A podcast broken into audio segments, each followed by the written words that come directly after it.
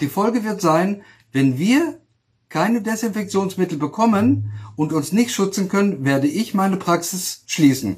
Ein Appell, den Hausarzt Udo Pappert aus Holzwickede vor zwei Tagen an Freunde geschickt hat und dann im Netz geteilt wurde. Das Desinfektionsmittel für seine Praxis wurde knapp. Als er weiteres anfordern wollte, sagten ihm acht Großhändler ab. Zunächst mal habe ich mich da sehr darüber gewundert und war eigentlich auch entsetzt, denn äh, wir benutzen diese Dinge, um uns zu schützen und auch um die Patienten zu schützen. Und ich kann nicht verstehen, dass wir als niedergelassene Ärzte hier ein Problem in der Versorgung haben. Mundschutz, Schutzanzüge, Desinfektionsmittel.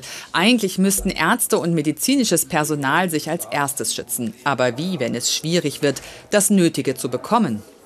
Es gibt verschiedene Gründe für das knappe Angebot. Tatsächlich decken sich offenbar viele Kunden mit Hygienemittel ein. Was sonst für 10 Euro zu bekommen ist, kostet bei diesem Händler schon 75 Euro. Und nach unseren Recherchen sollen Großhändler bereits große Verkäufe nach Asien gemacht haben. Jetzt wird es hierzulande eng.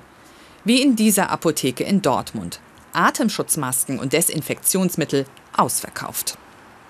Gefühlt sprechen wir seit Tagen über nichts anderes mehr.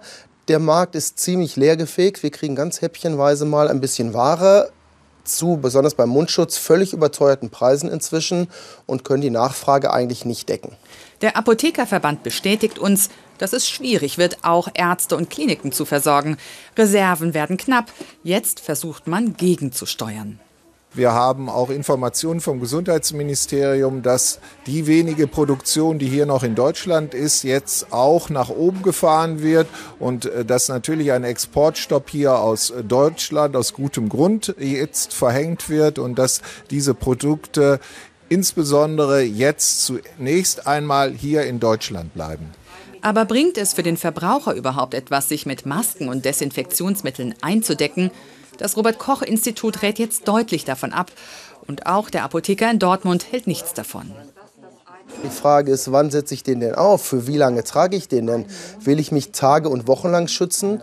Und da vergessen die Kunden, glaube ich, gerne mal, dass ein Mundschutz ja nicht ewig verwendbar ist. Tatsächlich ist eine Maske nur nach wenigen Minuten durchfeuchtet. Udo Pappert hatte Glück. Nach seinem Appell auf Facebook haben sich mehrere Großhändler bei ihm gemeldet und ihn mit Restbeständen versorgt. Er kann seine Praxis weiter offen halten.